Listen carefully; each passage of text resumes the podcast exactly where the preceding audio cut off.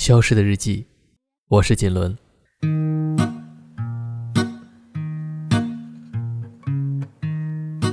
今天给大家讲讲“是”这个字，就是两竖一横，歧视的“是”。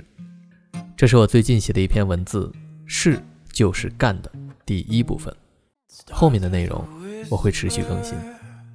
喜欢的话，可一定要关注哦。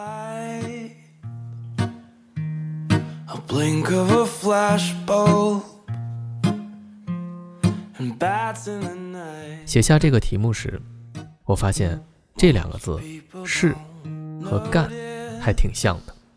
除了字形，它们的意义更近。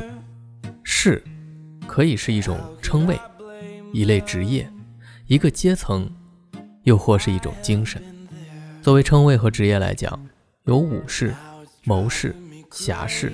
骑士、绅士、护士、战士等等等等，这既代表了他们的身份，又凸显专业，还莫名的有一种矢志不渝的使命感。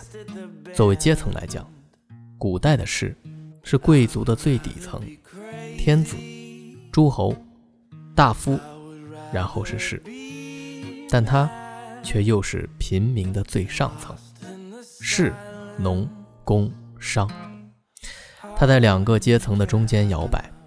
如果努力一点，则会进入上层社会的舞台，甚至可以驻军、安邦、定国；反之，堕落一点，又没有一技之长，只保留贵族身份，但没有贵族的封地和权力的士，就会沦入底层的平民。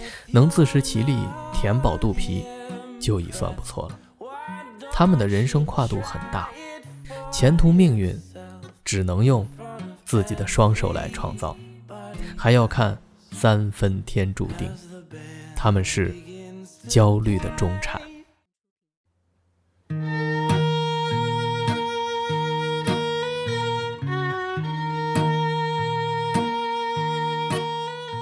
作为精神来讲，是又成了一种风度，一种情怀。女为悦己者容，士为知己者死。虽然阶层不稳定，但士的精神却非常成功的与意义、道德、纯粹、精进、高尚这等好词融为了一体。所以，无论你是王侯将相，还是平民百姓，都还是想沾点士的精神的。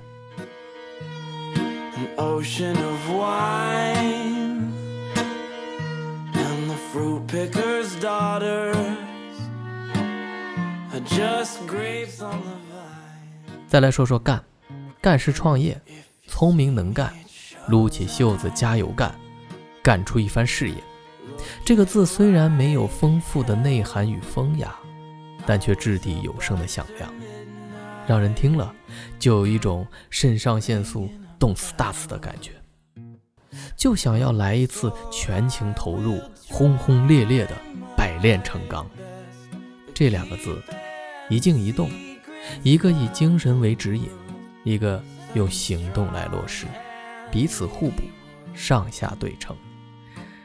只会设计蓝图却从不开始行动。只会埋头苦干却从不思考意义。这些都不可取。看来想成为真正的事一定离不开干。